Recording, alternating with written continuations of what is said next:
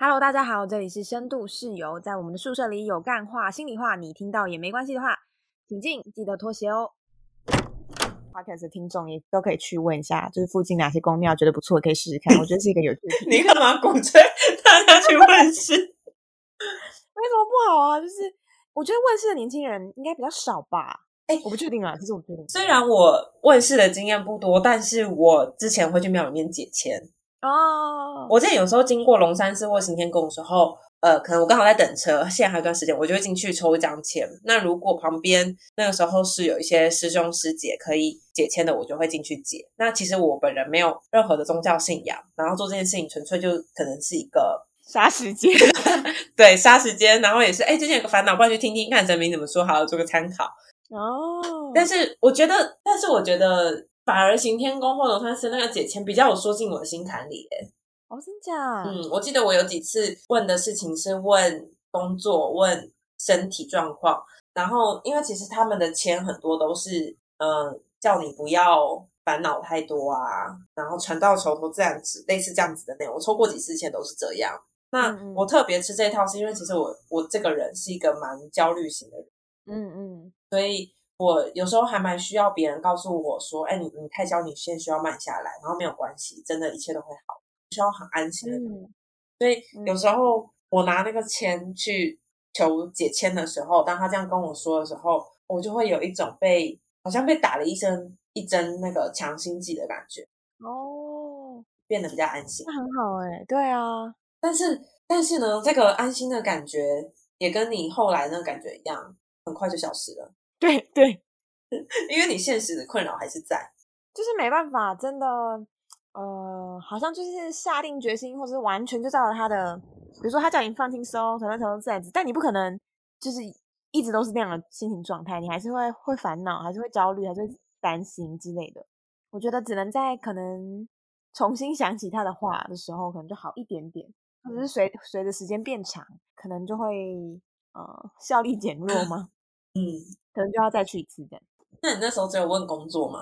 没有，我后来也有问男友，有感情的部分？对对对对对，反正就是因为那时候就觉得说，到底要不要？哦，我那时候是说，等一下等一下，工作还没有讲完，就是我那时候还问说，哦，那我要不要出国呢？因为我有一种，其实虽然我知道要不要出国是我可以选择的，可是我好像也想要透过一种神秘的力量，知道那我什么时间点可能可以适合出国，或者是我可以嗯选择一个比较容易去的地方，比如说一个国家，或者是哪一个学校，我就是想要有点偷吃补，怎么样会比较顺利这样。所以我那时候就问了一个问题是，那我应该要选哦，没有，我就先问说，那我适合出国吗？然后他就开始说，哦，很适合啊，什么呃两三个月后、三四个月后，你就会有出现一个支持啊，不用担心什么之类的。然后就是那时候就心想啊，支持什么叫做两三个月、三四个月之后就会出现一个支持？然后想说会有什么支持？然后就是虽然说当下听了觉得很安心，就觉得哦太棒了，终于老天要就是给我了一个支持了之类的。但是结束之后我就想说屁啦，就是就是他那么肯定的那个支持，那那个支持到底是什么？我无法想象可能会什么什么来源这样。嗯但是那时候我还问了另外一个问题说，那我应该要选择哪一个国家可能会申请比较顺利吗？或者是选择哪些科系之类的？然后他就说一句我觉得很呃当下打中我心里的话，哦，他说什么？不要挑那条你觉得最简单的路，应该是要选择你觉得最喜欢，然后就算那可能很困难的名校或者是什么之类的都没有关系，就去做你想要去，就是好好想要学的就好了。然后就突然有点惊讶，因为这也是是你在想的事情。嗯、应该说，我可能的确想要让呃出国这件事情变得简单一点，就是可能好入手一点。可是会让我开始反思，那我以前做的选择是不是我都挑了一个我觉得相较于最简单、最方便、快速、有效率的一个选择呢？我就开始有点质疑，这样。这个反思是他在问了你这句话以后，你才开始回想自己是不是这样的人，还是说在他讲这句话之前，你就隐约觉得自己是这样的人？嗯，这是个好问题。嗯，但我觉得应该是在他哦不，我觉得应该这样说，就是我觉得我在做选择之前，我觉得我都会好好的想一下做这个选择的利跟弊是什么。以前吗？对，可能没有到一直以来，但是大多时候我都会这样，就是思考，然后再做选择。然后可是，可是在他说了话之后，我反而就会去想，哈，对我是不是都会选一些比较简单的呢？比如说，我可能去选择实习的地方啊，就靠近我家啊之类的，或者是呃没办法去交换，去日本交换念书，我就选择去日本打工度假之类的，我都会觉得那对我来说是不是相较于比较简单可行的选择？嗯，然后好像他的提醒也让我觉得，对我应该要尝试。一些比较困难的，或者是即便不一定有那么多的把握，但我还是可以积极的争取之类的。这个这个想法后来有被你采纳吗？成为你现在的想法？你说不挑最简单的吗？嗯，我不确定哎。你这么一问，可能可能没有特别吧，但好像也让我觉得在工作上更用力了吗？我一直以为。是因为我觉得我快要离开了，所以我想要我能做的就尽力做。哦，但我不太确定这个不选择最简单的路这件事情。但我觉得没有哎，其实我觉得在工作上我都没有选择最简单的路。对啊，而且其实我觉得以我对你的了解，我们认识那么久，我从来都不觉得你选择很简单的路。嗯，不管是你选治疗教授，或者是你做很多的选择，我都觉得那个很不简单啊。像你说你去日本打工度假。打工假对我来说超级困难无比的一条路，哎，对啊，因为那有。语言的限制，然后有适应环境的限制等等的，嗯嗯嗯，然后还有你想要，因为我们我们是研究所同学嘛，那还包含你想要修什么课，你也决定要做什么样的研究，或者是你今天这一整天你要过什么样的生活，决定耍废一整天，还是保持一点进度。念书的进度、学习进度或者是什么，我从来都不觉得你会选择一条比较轻松啊！你看这样是不是就是他说的话会让我觉得有点质疑？然后我觉得要再补上，为什么我最后还是对于这整件事都有一点点，就更多的质疑？是因为最后我就在问世的快要结束，我的怕快要结束的时候，我就随口一问，我就想说，哎，反正我工作也问啦，出国的学问啦，那不然感情也来问一下好了。就我就是好奇，就是到底会有什么样的结果？但结果。这个好奇真的是好奇心，真的是会杀死人。就是怎样？怎么杀死你？就是他的结果完全出乎我的意料。反正呢，就类似的过程，他可能叫我写下男友的名字，然后男友的生日这样子。嗯，然后他就拿着一支笔，然后在桌上点了点，然后就说：“这个人是你人生中的过客。”等一下，他拿一支笔在桌上点点是点什么？就是不知道，就是可能在计算吧，还是什么之类的。哦，他没有真的写，他只是在点。他没有写，他只是拿着笔点桌子这样。哦，像掐指一算那种感觉。哦，对对对对对，点来点去，点来点去，点来点去。然后他说：“你男朋友，我的朋友，他说是是个过客这样子。”然后我就跟旁边的朋友就是面面相觑，我就看了一眼，我想说：“啊，这个过客也太久了吧？就是我跟我男友至至少交往了十年。”然后老师就有点微尴尬，他就说，他就说怎么了吗？因为他看到我跟我朋友表情不太对，然后我就说，呃呃，我们交往很久了诶然后他就说，哦，是哦，他说啊，就是反正就是听听就好啦，就是好好的继续生活，然后继续相处过日子比较重要这样。然后想说啊，什么？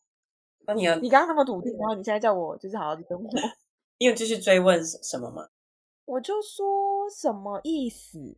他就说哦看起来你们两个人的呃人生的规划不太一样，然后就想说啊，有不太一样吗？就我没办法说百分之百一样，但有到很不一样吗？哦，他就很不一样哦，他不是说不太一样，他说很不一样。然后就心想啊，可是另外一部分就会觉得很冲击。那个冲击是好像我曾经可能有想过类似的话，就是。哎，我能够确定这个人是我这辈子想要继续相处的人吗？嗯，还是其实，嗯，还想要再多游戏人间一点？就你其实早就有这样子的疑问在心中了。我觉得有哎。那他当时讲这句话出来，对你的冲击应该很大哎。很大啊！我就想哈，天哪，我就知道。就知道什么，我就知道会这样这样子。就知道这个人不不会走他说。了什么答案，我都会有一种，我会去找生命经验中符合他说的话的的部分，而去做一些连接。嗯，不管是刚刚前面上面我们做的工作啊之类的，我觉得都会有类似让我这样的感觉。所以，所以他当时跟你讲的时候，你当下的心情是震惊，然后你你有怀疑吗？他这个说，我嗯当下的那一刻是没有怀疑，就觉得天啊，我就知道，我早就知道了，然后就觉得很难过。哦，跟工作不太一样，你没有你没有那个质疑的阶段欸呢。没有没有没有，但后来我就质疑了，嗯，就是在当下我相信，然后后来的质疑是，哎，可是即便他说是是过客，可是真的是过客吗？可如果真的是过客的话，这过客也太长了吧？那如果那么长，那到底是在干嘛呢？这过客也可以是很长的过客啊，是这样吗？我乱讲的啦。我很惊讶哎，确实，过客可以是很长的过客也算啊。那我以为过客就是一个短暂的意思哎，过客指的应该是没有要到最后叫过客吧？好吧，好像是这样。我突然觉得有点不安，你现在又要改观了是吗 没有，我没有改观，我还是保持着一个，我觉得还是听听就好。？OK，所以后来后来你怎么看？你去怀疑那个过客？后来我就觉得，可是现在我我跟我男友感情没啥问题，就是如果就算是过客的话，那就时候来了就知道啦，就是这样。但是我觉得我我那时候就很挣扎，我到底要不要跟他说？都跟你男朋友说，对啊，如果说了之后他很崩溃，然后反而是他跟我分手怎么办？但我还是说了，我这个人就觉得不行，就在伴侣关系中很重要的就是要诚实，所以我忍住了一天，嗯，然后隔一天我就跟他说，然后就换他真的很崩溃，跟我预期的一样。你怎么跟他？我就说我要我要自白，我说我一定要告诉你一件事情，我觉得呃问世的结果还有一部分我还没说，然后呢？然后就说我问了感情，然后他说然后呢，他就说啊不，我就说老师就说你只是人生中的过客，然后我就觉得很错愕，他反而因为听到我这么说，还有我的反应，真的觉得好像他要真的变成过客了，或者是他好像觉得呃他只是在等待呃分开的那一天的来临。所以他解读你的错，他解读，因为如果今天是我，我听到我的另外一半说这句话，然后说他很错愕，我可能会解读成哦，所以他是不是也不相信？哦，所以当时你的男朋友是觉得你也你也认同这个算命的讲的，应该说他多问了一点，比如说他多问说，那那我的感觉呢？对于他对老师这么说，这个感觉呢？然后我觉得很震惊，但我没有多说什么，对，然后但我没有多说什么时候，他就说，反正他言下之意就是他觉得我相信老师的话，从我的各种表情跟反应来说，反正他就是从非口语的讯息中这样的认定。然后当下的我就是也内心中跟现实的我就有点分离，就是内心中就觉得对，没错，你看到我的背景信息都是对的。然后，但真实的时候，我又觉得不能就是这样承认是对的，这样子他应该就要死翘翘了，到不行了。我觉得不能承承认太多，我觉得还是要拉回中庸一点。所以我就会，反而是我开始安慰他说：“为什么他说的话就一定是对的吗？他说的话就一定是准的吗？我们就一定要照着那样吗？为什么我们不能好好活在我们当下想活的就好了？”哎，好好奇妙哦，就是有点像是说你的心里面，你情感那一部分其实也相信这个问世，但你理智上的部分好像要把你们拉回到一个比较合理的解释，对，然后你在试图安慰你男朋友，在做这合理解释的时候，那会那个过程也会是像是在对自己解释，在说服自己。对对对，呃，然后他，但他就是还是不是那么可以接受这样的答案，然后他就很沮丧，然后但是他就会一边开始在更进一步的，比如说，比如说，所以我是有想要结婚的吗？我就说应该是有的吧。他说那那你是有想要跟我结婚的吗？我就说嗯，我不知道。然后他就傻眼，他就说哈，所以你的意思就是你是想要结婚的，只是对象不是我喽？然后呢，你怎么回？然后就说，呃，话好像也不是这样说的啦。可能因为现在我们既有的关系里，我觉得还会有一些，就是情感上没有办法，就觉得哦，你就是那个我想要结婚的人，但不代表你真的不是啊。只是有一些可能什么困难或者什么什么阻碍了，我就还没有想。可是你知道这样听起来是很没有说服力，听起来是你你是想要结婚的人，可是就算我们今天有些阻碍，应该不影响你去认为想不想其实我刚刚前面说想要结婚的人，我说应该吧，哦，所以那个是想要结婚，没有很肯定。没有很肯定，因为我我会那样说，是我后来有再多解释，说我小时候想象中就觉得哦，就是人都是应该是大部分人都是应该要结婚的、啊，所以我觉得想要结婚这件事情是一个某一种文化下的对文化下的憧憬吗，或是文化下的刻板的角色的印象。可是你说现在的我到底有没有那么想结婚？我觉得好像也还好，就是没有一个什么理由可以让我真的对于结婚有一些冲动，所以我的答案就会变成是哦，应该吧，应该是想的吧。那当你说应该吧的时候，你的男朋友他理解到的是什么？他理解到是你想不想，还是嗯他理解到的是我想，只是用一种委婉？委婉的方式，不要伤害他。然后他后面理解到的是你没有觉得他是你可以结婚的对象，这是他理解到。对对，这是他理解到的，哇他！就快疯了。如果我是他，我一定绝对疯掉。好啦，其实我后来认真想一想，如果我是他，我真的应该也是会疯掉啦。他没有疯掉，我一直觉得很佩服。所以后呢你你试着在说服他，也说服你自己，然后呢？我觉得给了我跟他多一点点时间，再去细细讨论，呃，关系这件事。就是他既然是一个摩擦或是一个冲突的，有一些意见不合的时候，那就是一个可以好好检核跟厘清的时候。所以我觉得那阵子我也在好好思考，那那哦，那我自己到底想要怎么样？然后那他呢？嗯然后我觉得后来就是我比较可以清楚了嘛，就是对于想结婚这件事，就像我刚刚说的，可能是某一种小时候的憧憬，然后就把这些话可能告诉他，在多久之后告诉他？可能就一个礼拜以内吧。不只是这个角色的部分，还有一些，比如说，就对我来说，要结婚是非常需要有安全感的。那个安全感是可能是经济的基础，就是我知道我们两个一起生活，可能我们都要彼此可能承担起互相照顾的责任之类的。然后我觉得以目前的经济状况或者是生活条件，其他的，我觉得好像都还没有让我有那么安全或是肯定的感觉，所以那是一种阻碍。然后还有可能还有别的更多，比如说呃，他怎么融入我的家人，我怎么融入他家人等等的，嗯，那些都是我都还无法想象的。然后好像他就会觉得，哎，对我说的很很合理，他也觉得好像是这样，就稍微再拉回了他理性的某一部分，嗯他好像就可以过得好一点。嗯，这是你们最后一次讨论这，应该是吧？什么意思？最后一次是什么意思？是后来你们还有在讨论这件事，关于结婚，关于问世。好像就比较少哎、没有特别，它就是一个讲完的话题，然后反而是我可能会跟不同的朋友讨论这件事，然后他们的每个人的反应都很不一样，我觉得很有趣。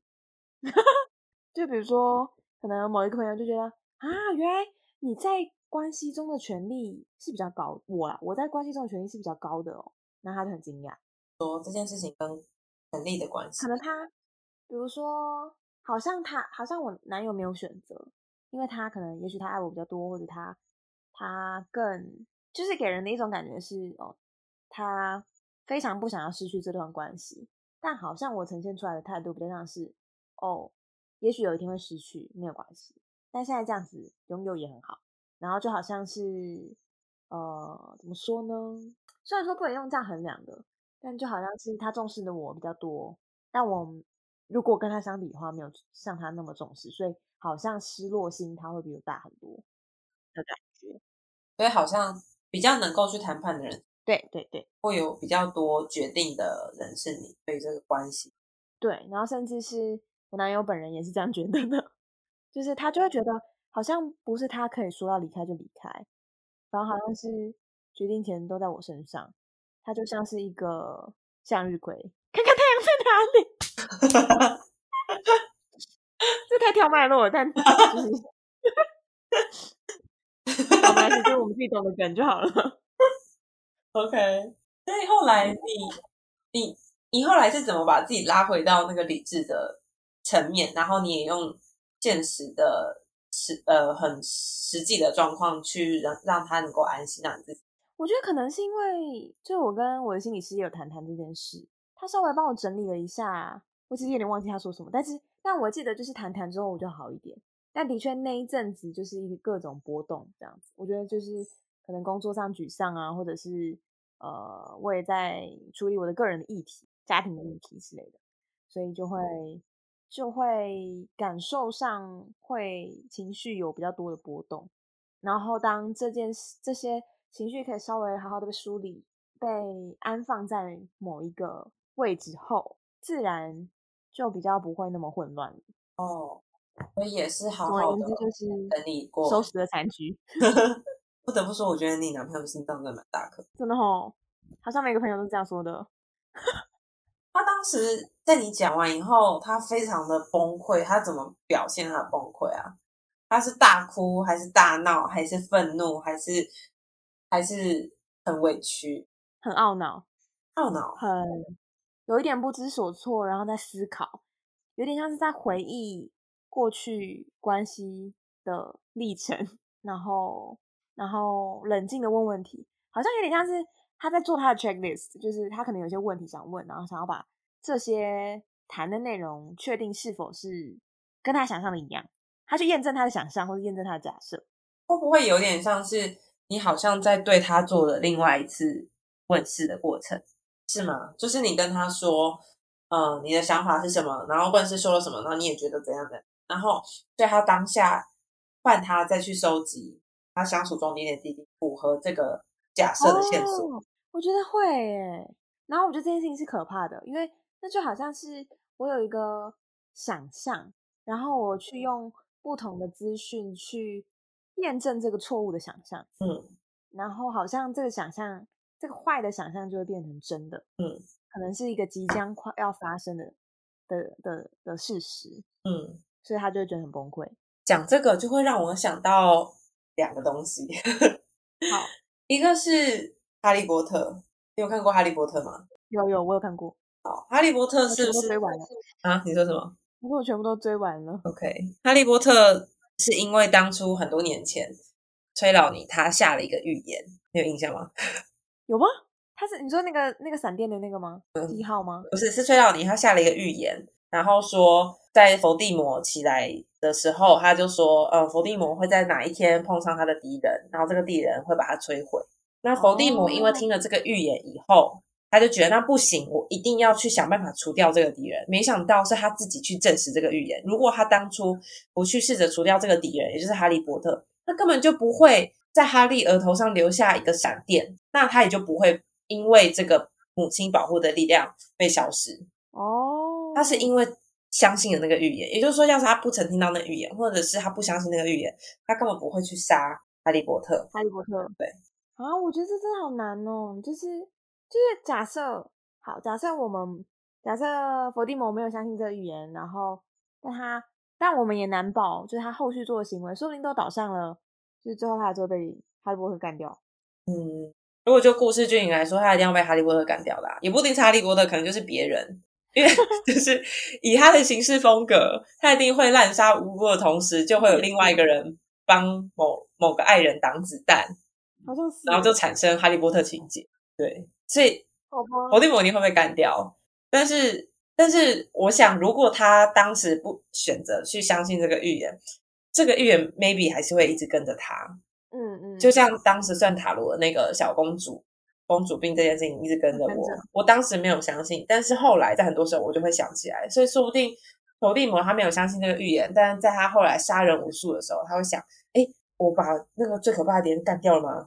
会不会有某天那个敌人一直都还没来？会不会他出现？会不会他在养精蓄锐要干掉我？啊！可是我觉得这很难解释哎，因为那就会是嗯，感觉是一个哲学的议题。嗯，对啊，就不管预言到底是不是真的准。但人们可能都会因为这个话语而受到影响，嗯，或多或少，不可能完全没有影响，嗯，没错，哦，这就是人生呐，所以身为老师的每个人，或是身为这世上的每一个人都要好好谨慎、谨言慎行，特别是当你好像在一个你可以去预知，或者是你可以去呃帮别人认定他是怎么样的人的人生这样子的角色的时候，要谨慎行。真的，算命师就是一种老师其实也影响很大。如果今天一个老师跟学生说，我觉得其实你蛮喜欢读英文的，你有发现吗？你有没有要读英文系看？真的，也许这个学生改变他，对这个学学生，他也许就会受到这个老师的影响去读英文系。那他去选择读英文系，很有可能不是说老师叫我适合我就适合，而是他真的就在生活中去收集适合读英文系的证据跟线索。真的，这就让我想到我刚刚说想联想到第二个就是叙事治疗。嗯嗯嗯嗯，就是叙事治疗，他在讲说我们生命中发生很多事情，那就很像是我们生命中。你可以想象，就像星空一样，很多的点点，很多的星星。那你选择其中几颗串在一起，它就会变猎户座；选择其中几颗，就会变成处女座。嗯，所以今天假设我说这个是处女座，我就会去选择串的起来，看起来像处女座这几颗星。哦，其他看起来没有办法像处女座的星，我就不选了。那这些星不是代表他们不存在，只是没有被选。嗯，没有特别被看到，对，没有跑出，特别让它跑出来。所以如果今天。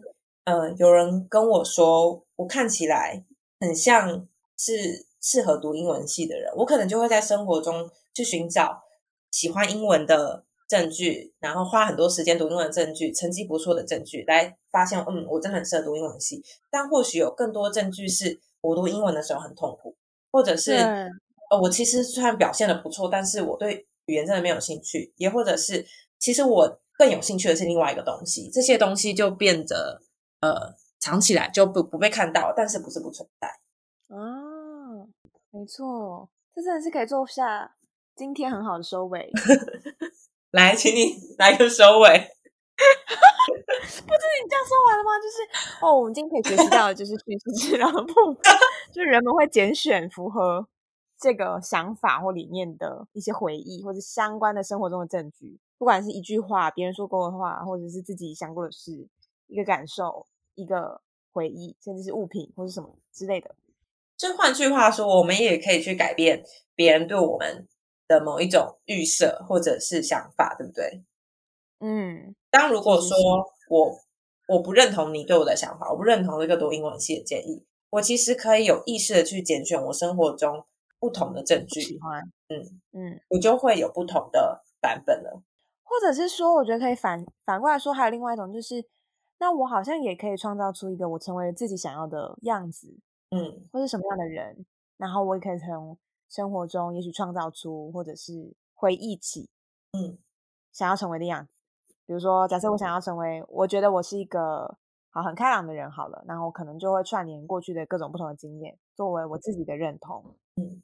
那或者是假设我现在还不是一个很开朗人，但我想要成为一个开朗的人，嗯。那有没有哪些我过去其实还是有一些经验是？可能足够开朗的，只是我可能还可以再创造更多嗯开朗的证据，嗯，去支持成为自我验证预言的人。嗯，对啊，这个找寻的过程，其实如果说你不常去想，其实会不太容易想。对，特别如果说你已经特别相信了某一个预设，假设今天我已经很习惯的认定自己就是一个很喜欢英文、很想进入英文系的人，当我要去找。不相容的事迹的时候，其实不太容易。嗯嗯嗯嗯嗯，它更需要花费力气。但这个不容易，不代表没有，只是因为那些东西太久没被看见了。嗯嗯，可能上面长了一点灰尘。没错，看来我们从问世延伸到自我概念。我觉得也是啊，因为问世它其实也是反映你现在的状态嘛，也是反映某一部分的你。好像有点道理。自圆其说了一下，蛮不错的结尾。那我们就下次见喽。好，大家拜拜，拜拜。